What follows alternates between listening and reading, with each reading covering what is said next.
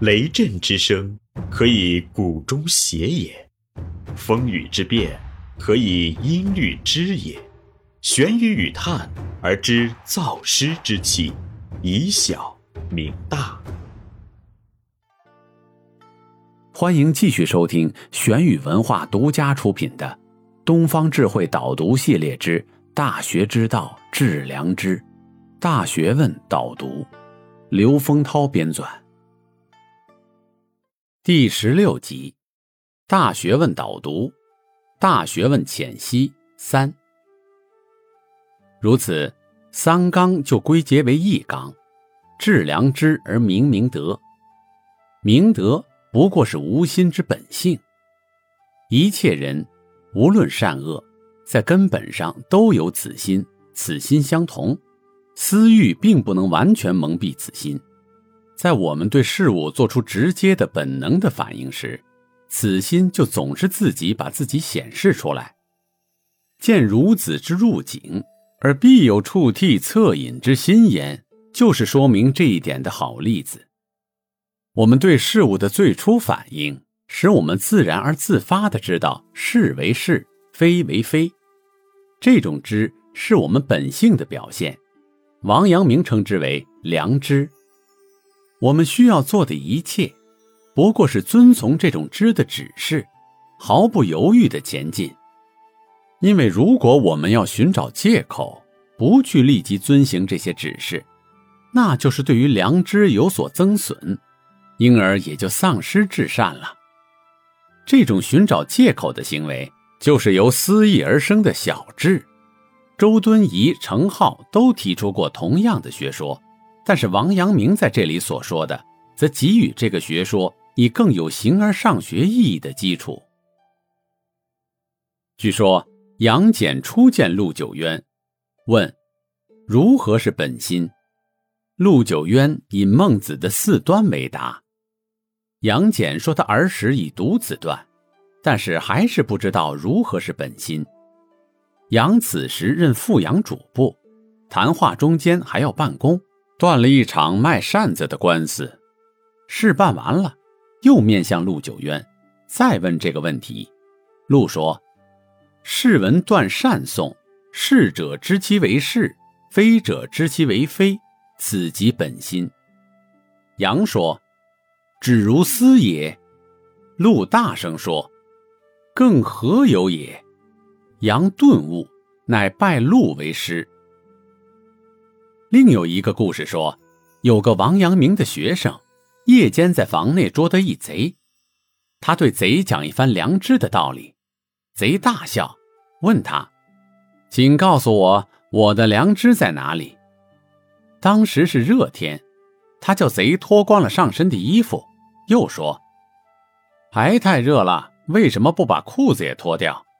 贼犹豫了，说：“这好像不太好吧。”他向贼大喝：“这就是你的良知。”这个故事没有说通过谈话，这个贼是否发生了顿悟，但是他和前一个故事都用的是禅宗叫人觉悟的标准的方法。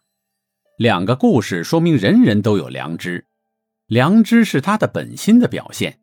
通过良知，他直接知道是为是，非为非。就本性而言，人人都是圣人。王阳明的门徒冠于之所以说满街都是圣人，就是这个缘故。这句话的意思是，人人有做圣人的潜能，他可能成为实际的圣人，只要他遵从他的良知的指示而行。换句话说，他需要做的是将他的良知付诸实践，或者用王阳明的术语说，就是治良知。因此。致良知就成了王学的中心观念。王阳明在晚年就只讲这三个字。二，六艺八目修身心。除了三纲，大学还有六艺和八目。六艺是指止、定、静、安、虑、得；八目为格物、致知、诚意、正心。修身、齐家、治国、平天下。大学问后三问答讲述的是如何通过修身在正心，正心在诚意，诚意在致知，致知在格物来实现致良知。首先，王阳明对至善目标下的六义给出了自己的解读。人们只是不知道至善就在我的心中，因而从外面的事物上去寻求，以为事事物物都有自己的定理，从而在事事物物中去寻求至善，所以使得求取至善的方式方法变得支离决裂、错杂纷纭，而不知道求取至善有一个确定的方向。如今既然知道至善就在我的心中。而不用向外面去寻求，这样意志就有了确定的方向，从而就没有支离决裂、错杂纷纭的弊病了。没有支离决裂、错杂纷纭的困扰，那么心就不会妄动，而能处于安静。心不妄动而能安静，那么在日常生活中就能从容不迫、闲暇安适，从而安于目前的处境。能够安于目前的处境。那么，只要有一个念头产生，只要有对某事的感受出现，它是属于至善的呢，还是非至善呢？我心中的良知自然会以详细审视的本能对它进行精细的观察，因而能够达到虑事精详。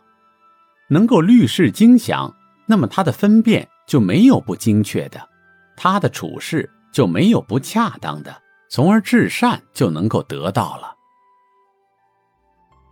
这里是玄宇文化东方智慧导读系列之《大学之道致良知》，大学问导读，感谢您的收听。思而变，知而行，以小明大，可知天下。